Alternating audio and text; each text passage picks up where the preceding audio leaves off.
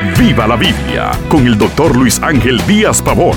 Abra las escrituras y acompañe al pastor en su estudio, porque la Biblia es para vivirla. Siempre que tengo que hablar en los servicios fúnebres, intento mostrar otra mirada a la muerte.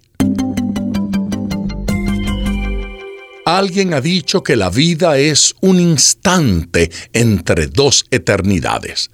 Antes de nosotros existir hubo mucho tiempo. Después que partamos de este mundo habrá también tiempo.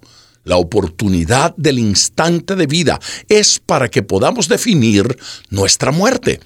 Es importante en este punto que sepamos que la muerte no es extinción como cree el mundo. La muerte es separación del cuerpo y el alma.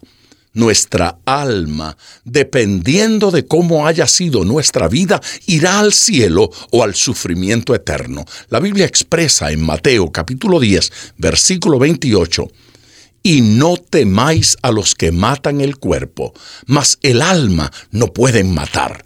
Temed más bien a aquel que puede destruir el alma y el cuerpo en el infierno. También en el libro de Eclesiastés capítulo 12 versículo 7 se expresa, y el polvo vuelve a la tierra como era, y el espíritu vuelve a Dios que lo dio. La muerte lamentablemente apareció como consecuencia de nuestro pecado y desobediencia a Dios. En Romanos capítulo 6, versículo 23 se afirma, porque la paga del pecado es muerte, mas la dádiva de Dios es vida eterna en Cristo Jesús, Señor nuestro. Qué bueno que la muerte no puede con nuestro Señor. Dios mostró su inmenso poder sobre la muerte cuando levantó a Jesucristo al tercer día. Jesús dijo, yo he venido para que tengan vida y para que la tengan en abundancia. Se cuenta de una mujer que viajaba por el Atlántico en un barco que naufragaba. Se dice que mientras el barco se hundía y la gente desesperada gritaba y trataba de salvarse acudiendo a los salvavidas, la mujer tenía su mirada como perdida en el horizonte. Alguien se acercó y le dijo, Señora, ¿no se da cuenta que el barco se hunde?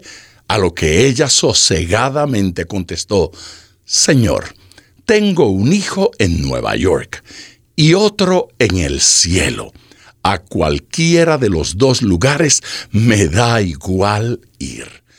Qué maravillosa esperanza tener en Cristo. He aquí otra mirada a la muerte, una mirada de esperanza y consuelo. Cuando alguien que ha creído en Cristo muere, sabe a dónde irá. Sabe que hay esperanza en la misma muerte.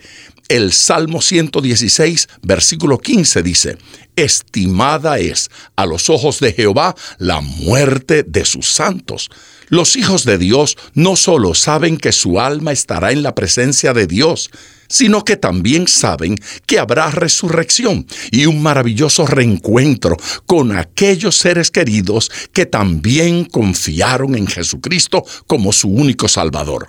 En la primera carta a los tesalonicenses capítulo 4 versículo 13 vemos, Tampoco queremos, hermanos, que ignoréis acerca de los que duermen, para que no os entristezcáis como los otros que no tienen esperanza.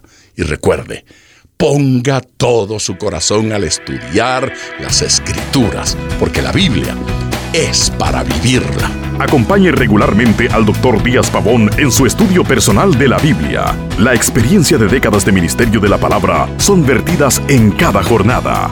Usted puede adquirir copias de esta enseñanza visitando nuestra página web www.diazpavón.com. Esté atento, participe en nuestro próximo estudio y viva la Biblia.